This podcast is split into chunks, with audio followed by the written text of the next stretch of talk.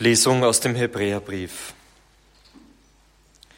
Wir haben die Zuversicht, Brüder, durch das Blut Jesu in das Heiligtum einzutreten.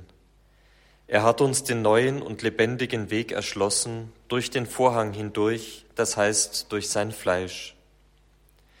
Da wir einen hohen Priester haben, der über das Haus Gottes gestellt ist, lasst uns mit aufrichtigem Herzen und in voller Gewissheit des Glaubens hintreten, das Herz durch Besprengung gereinigt vom schlechten Gewissen und den Leib gewaschen mit reinem Wasser. Lasst uns an dem unwandelbaren Bekenntnis der Hoffnung festhalten, denn er, der die Verheißung gegeben hat, ist treu. Lasst uns aufeinander achten und uns zur Liebe und zu guten Taten anspornen. Lasst uns nicht unseren Zusammenkünften fernbleiben, wie es einigen zur Gewohnheit geworden ist, sondern ermuntert einander und das umso mehr, als ihr seht, dass der Tag naht. Wort des lebendigen Gottes. Der Herr sei mit euch. Aus dem heiligen Evangelium nach Markus. In jener Zeit sprach Jesus, zündet man etwa ein Licht an und stülpt ein Gefäß darüber oder stellt es unter das Bett? Stellt man es nicht auf den Leuchter? Es gibt nichts Verborgenes, das nicht offenbar wird und nichts Geheimes, das nicht an den Tag kommt. Wenn einer Ohren hat zum Hören, so höre er. Weiter sagte er, achtet auf das, was ihr hört. Nach dem Maß, mit dem ihr messt und zuteilt, wird euch zugeteilt werden. Ja, es wird euch noch mehr gegeben. Denn wer hat, dem wird gegeben. Wer aber nicht hat, dem wird auch noch weggenommen, was er hat. Evangelium unseres Herrn Jesus Christus. Lob sei dir, Christus. Liebe Zuhörer unseres Radios, liebe Brüder und Schwestern im Herrn, im Zusammenhang mit den Missbrauchsskandalen wurde von einigen die These vertreten, dass die Priester ihre verdrängte Sexualität an den Kindern auslassen würden. Auch wenn das sicher so nicht stimmt und nicht haltbar ist, so wurde doch auf jeden Fall über den Zölibat diskutiert.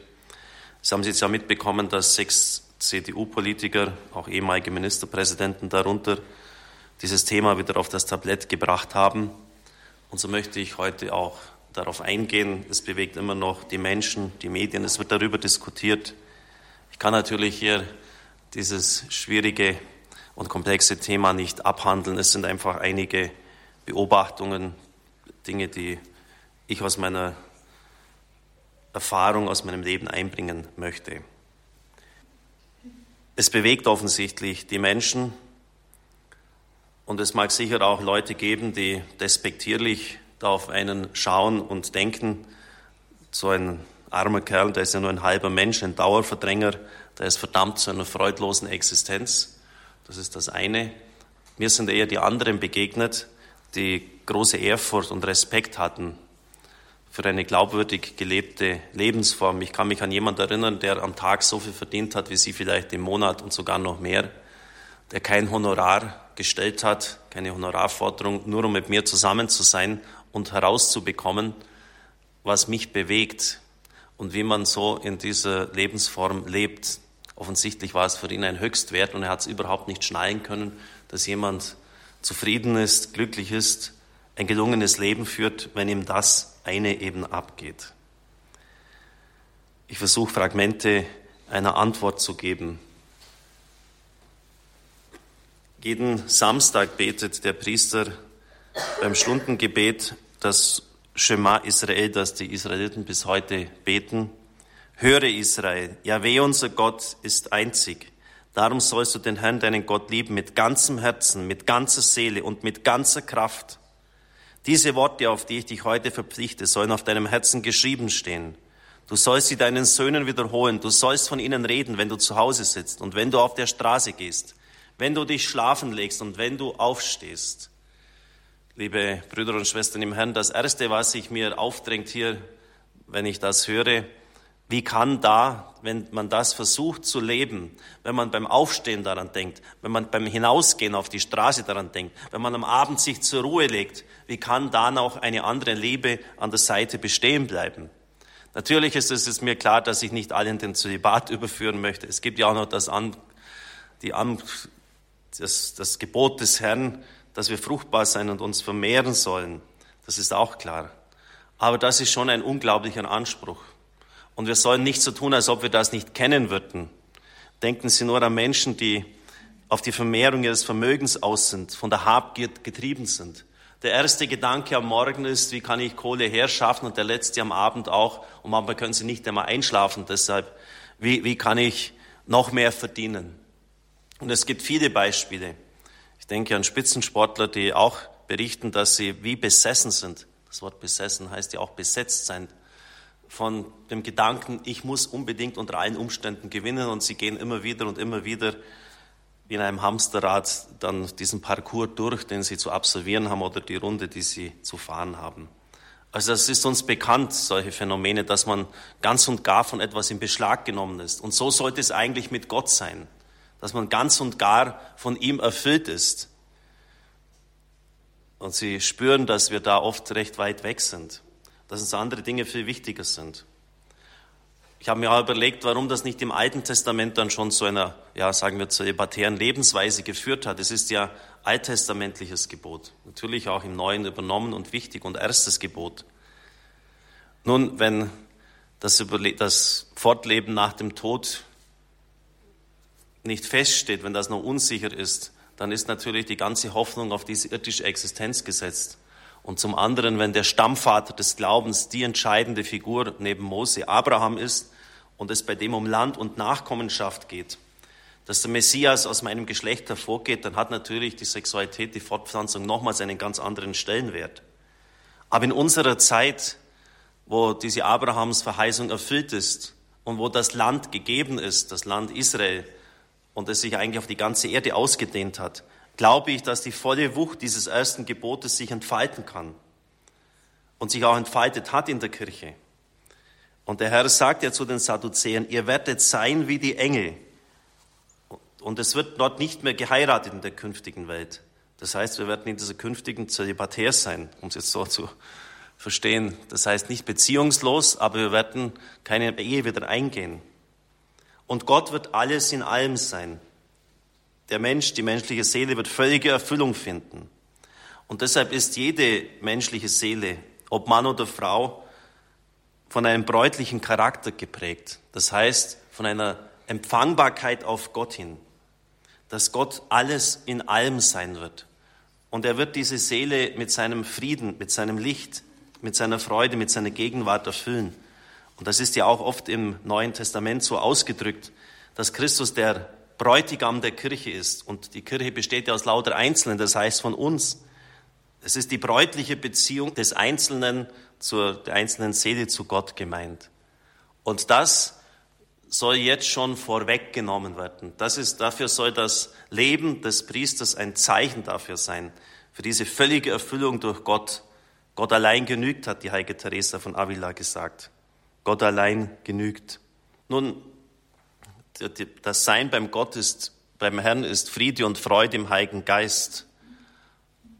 Und das heißt natürlich auch, dass derjenige, der zölibatär lebt, das in seinem Leben auch irgendwie widerspiegeln soll.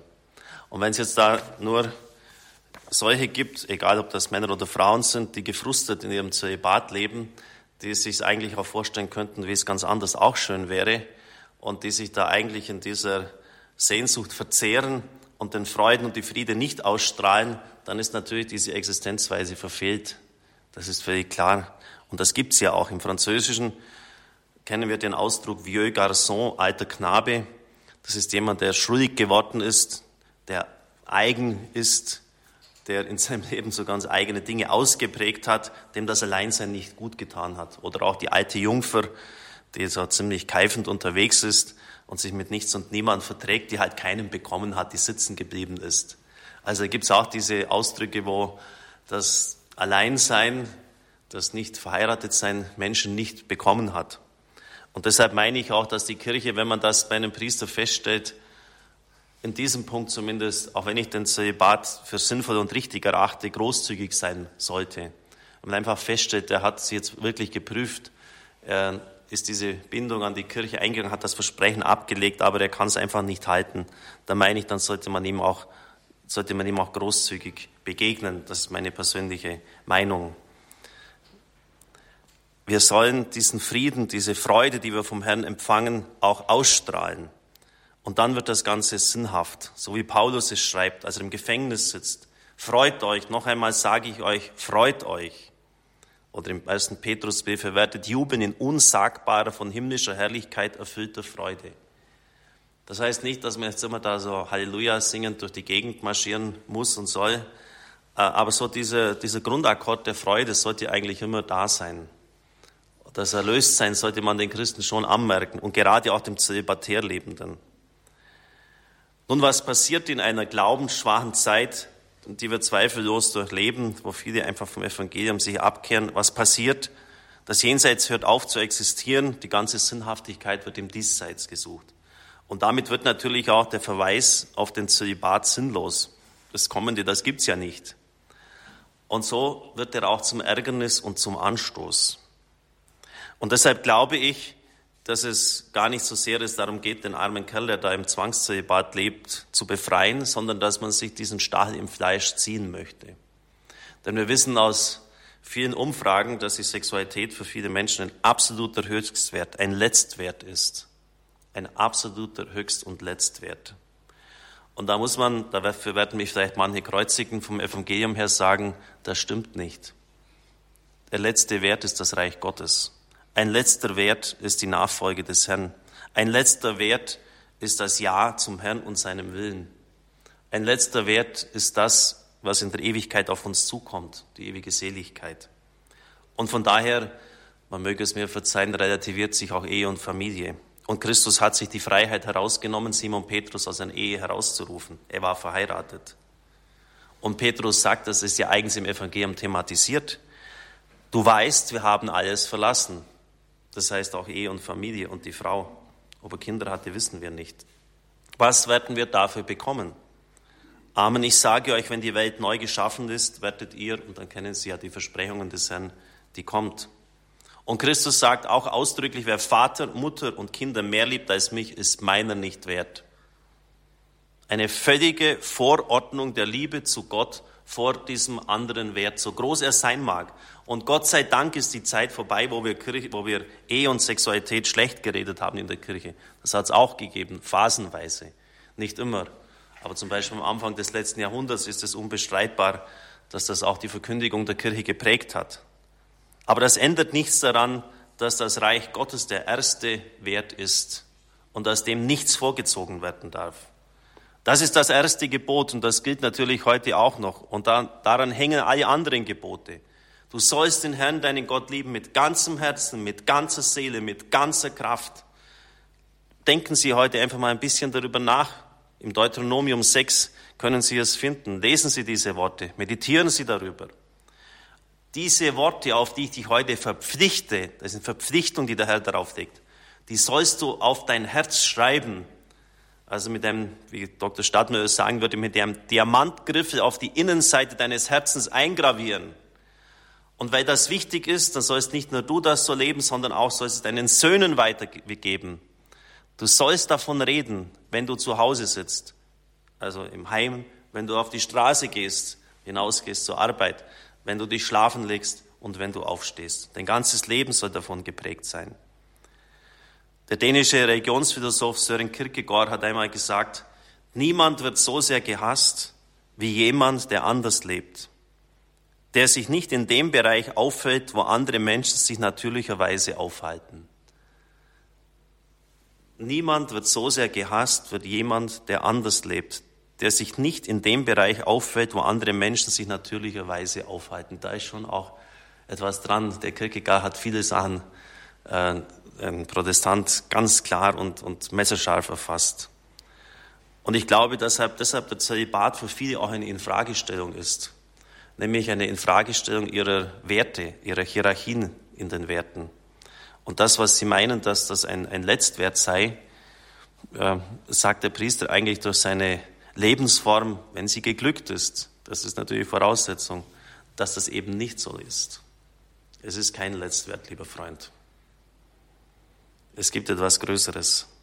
Und dafür ist die zölibatäre Lebensweise ein Hinweis darauf, ein Zeichen, ein Zeichen, das verstanden und gelebt werden soll, aber auch natürlich ein Zeichen, dem unglaublich widersprochen wird.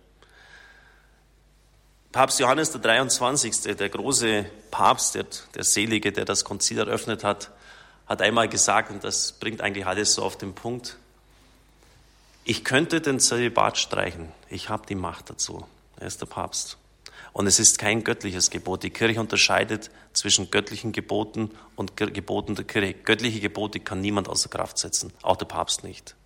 Also das, was Christus verbindlich etwa gesagt hat, ich denke an die Unauflöslichkeit der Ehe, bis der Tod euch scheidet, kann kein Papst ändern. Kein Papst dieser Erde hat die Macht dazu. Also was, was Christus angeordnet hat, ist für die Kirche absolut verbindlich. Wir stehen unter dem Wort. Das müssen wir vielleicht auch mal den, unseren evangelischen Geschwistern noch mehr sagen, die immer meinen, der Papst, der kann da rummachen und tun in der Bibel. Und mit den Weisungen des Herrn, wer will, das ist nicht richtig, das stimmt so nicht. Aber es handelt sich hier eben um ein, ja, um einen Rat des Herrn, also keine, keine göttliche Anordnung. Und insofern hat er gesagt, ich kann es ich kann's beseitigen. Nur ein Federstrich, nur ein Schreiben von mir. Und dann hat er hat sein Gegenüber gesagt, hat er lange nachgedacht, war still, offensichtlich hat er gebetet. Und dann hat er gesagt, ich kann es nicht. Und das müssen wir einfach ernst nehmen ich kann es nicht, also offensichtlich, er darf es nicht. Weil er es irgendwie von Gott her so spürt, dass er es, so hat es der Papst zumindest, und das ist ja nicht irgendein Johannes der 23., der große Reformpapst, empfunden. Ich kann es. Nein, ich kann es doch nicht. Amen.